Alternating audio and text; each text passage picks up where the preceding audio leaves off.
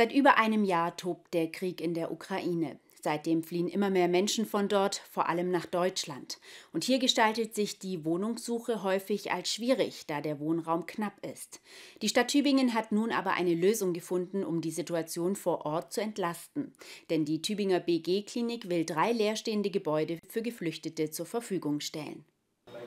Wo normalerweise Patienten versorgt werden, sollen in nächster Zeit auch Geflüchtete aus der Ukraine unterkommen. Dafür stellt die Tübinger BG-Klinik der Stadt drei Gebäude zur Verfügung, in denen früher Teile des Klinikpersonals gewohnt hatten. Mittlerweile stehen die Wohnungen leer. Für die Stadt ein günstiger Umstand. Als der Krieg gegen die Ukraine vor einem Jahr begonnen hat, war uns schnell klar, dass wir viel Wohnraum brauchen. Und gleichzeitig ist die Situation in Tübingen sehr angespannt, was den Wohnraum angeht. Und unser Ziel war, vor allem solche Wohnungen und Wohnraum zu finden, die bisher dem Markt noch gar nicht zur Verfügung standen, also ungenutzten Wohnraum.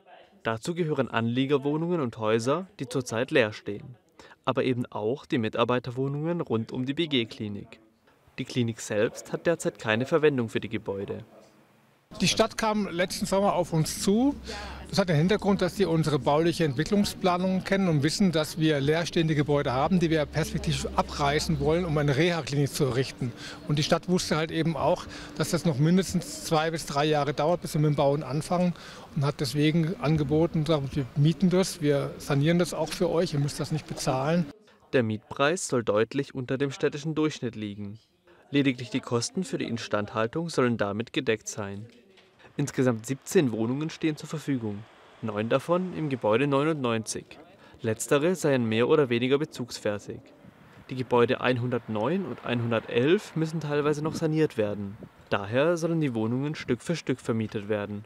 Dass die Wohnungen überhaupt leer stehen, liegt daran, dass sich die Anforderungen der Mitarbeiter, die früher hier gewohnt hatten, schlicht geändert hätten.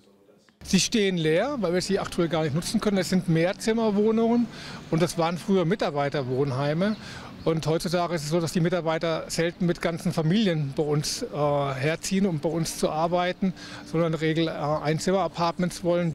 Der begrenzte Nutzungszeitraum stelle dabei nicht zwingend ein Problem dar, da es ohnehin schwer vorhersehbar sei, wie sich die Situation entwickle. Es geht jetzt zunächst mal bis Ende 2024. Das heißt, wir haben Planungssicherheit für knapp zwei Jahre. Aber das hilft uns auch. Wir wissen ja alle nicht, was in zwei Jahren ist, wie lange der Krieg weitergeht. Und für uns ist es wirklich sehr gut, den Wohnraum zu haben und die Menschen aus der Ukraine hier gut unterbringen zu können.